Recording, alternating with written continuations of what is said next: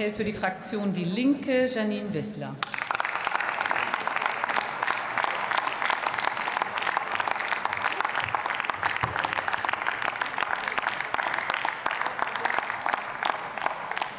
Frau Präsidentin, meine Damen und Herren! Wir sind bestürzt über die Bilder aus der Ukraine. Zerstörte Wohnhäuser, Millionen Menschen auf der Flucht, Familien, die auseinandergerissen werden, Verletzte und Tote. Putins Angriffskrieg gegen die Ukraine ist ein Verbrechen und durch nichts zu rechtfertigen. Russland muss die Kampfhandlungen sofort einstellen und die Truppen zurückziehen. Die Linke lehnt Krieg als Mittel der Politik entschieden ab. Unsere Solidarität gilt den Menschen in der Ukraine, die um ihr Leben fürchten. Und unsere Solidarität gilt den Menschen in Russland, die gegen Putins Kriegskurs protestieren, trotz Repression und Polizeigewalt. Ihr Protest ist der Schlüssel für ein anderes Russland. Unser Dank gilt den Menschen, die Geflüchtete versorgen. Und es ist gut, dass die Staaten der Europäischen Union Geflüchtete aufnehmen, auch die, die das bisher nicht getan haben. Aber das muss für alle Menschen gelten, die für Bomben und Krieg fliehen, auch für die Menschen im belarussisch-polnischen Grenzgebiet. Auch sie brauchen Hilfe und keine Zäune und illegale Pushbacks, meine Damen und Herren. In einem friedenspolitischen Appell haben sich über 600 Prominente gegen das geplante 100 Milliarden Euro Sondervermögen für die Bundeswehr ausgesprochen. Eine massive Hochrüstung der Bundeswehr hilft den Menschen in der Ukraine nicht. Schon jetzt übersteigen die Verteidigungsausgaben der NATO-Staaten die russischen um das fast 20-fache. Ein neues Wettrüsten macht diese Welt nicht sicherer, ganz im Gegenteil. Und auch das vielbeschworene Bild von der kaputtgesparten Bundeswehr stimmt doch einfach nicht. Der Verteidigungshaushalt ist seit 2014 um 40 Prozent gestiegen auf 50 Milliarden Euro jährlich.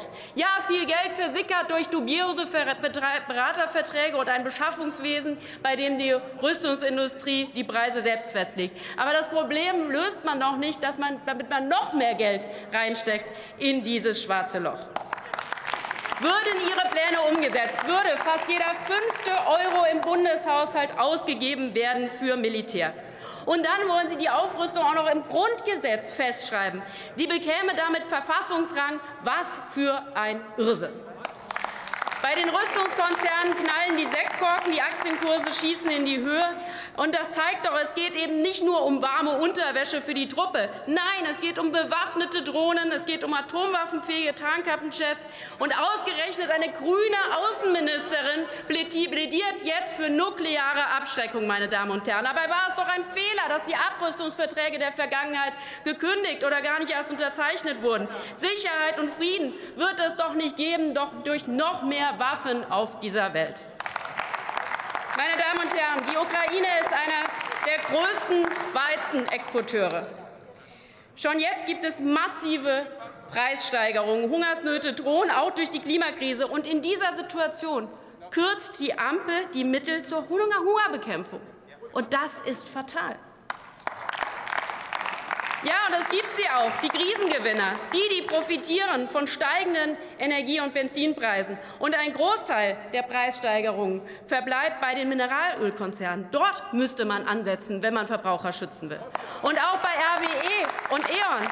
Auch dort stiegen die Gewinne deutlich auf Kosten der Verbraucher. Höchste Zeit für die Wiedereinführung der staatlichen Strompreisaufsicht. Darüber sollten wir reden und um die Energiewende endlich voranzubringen. Und an dieser Stelle sei nur mal angemerkt, dass unser neuer Gaslieferant Katar nicht nur die Menschenrechte mit Füßen tritt, sondern auch beteiligt war am Krieg gegen den Jemen, wo 300.000 Menschen gestorben sind im Jemen. Was bitte hat das mit wertebasierter Außenpolitik zu tun?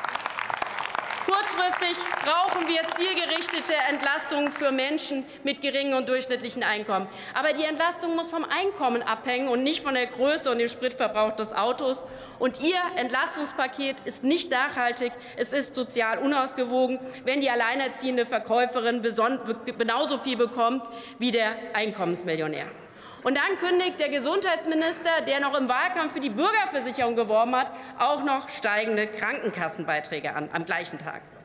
Ja, und die Senkung der ÖPNV-Fahrpreise, das ist richtig. Aber ich frage Sie, warum denn nur für drei Monate? Und die größte Belastung für viele Menschen sind übrigens die Mieten. Da haben wir vom Finanzminister noch nie den Vorschlag gehört, dass es da Rabatte geben müsste, weil im Bereich der Mieten sind Preisdeckelungen aus Sicht der FDP ja bekanntlich Teufelszeug. Meine Damen und Herren, der Haushalt zeigt Ihre Prioritäten. Die versprochene Kindergrundsicherung findet im Haushalt ebenso wenig statt wie Verbesserung bei Hartz IV.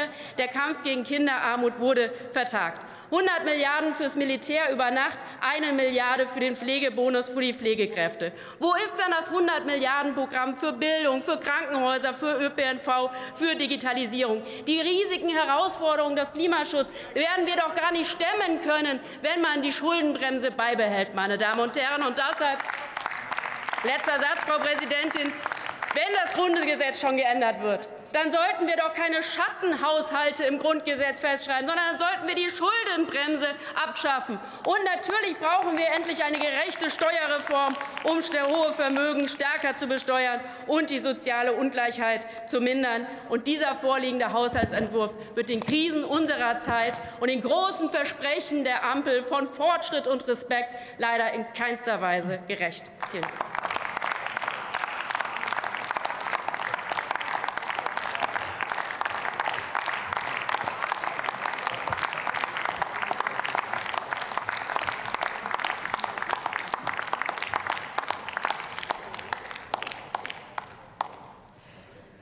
Das Wort hat der